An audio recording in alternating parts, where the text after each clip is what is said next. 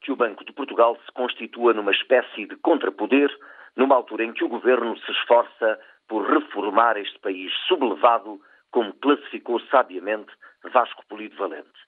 Eu percebo que o Banco de Portugal faça leituras objetivas sobre exercícios findos, fornecendo assim informação qualificada sobre a forma como o país foi governado. Mas já me parece um excesso que o Banco de Portugal expresse dúvidas públicas sobre o cumprimento das metas fixadas no Orçamento de Estado para 2006, quando ainda não terminou sequer o primeiro quadrimestre do ano. Esse exercício de futurologia devia ser deixado ao cuidado da Maia e de outros astrólogos que leem o futuro no movimento dos astros. O Banco de Portugal devia funcionar, obviamente, como uma instituição independente que coopera com os governos, transmitindo preocupações, alertando para eventuais erros, fornecendo leituras técnicas da marcha da economia. O relatório de primavera que agora divulgou, se se tivesse ficado pela análise científica do que aconteceu em 2005, prestaria um bom serviço a toda a gente.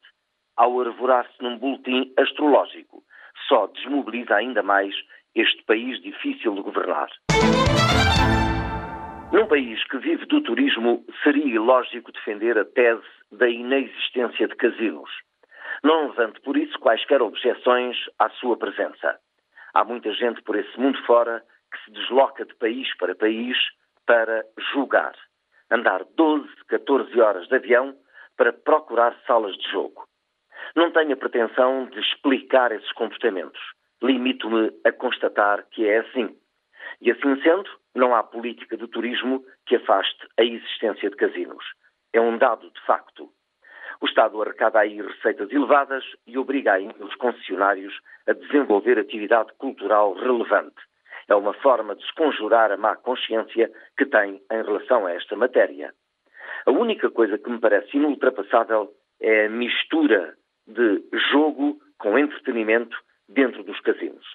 Agora, contrário do que sempre sucedeu, as máquinas e mesas de roleta, blackjack, bacará e póquer funcionam nas zonas de entretenimento sem qualquer controlo dos seus frequentadores.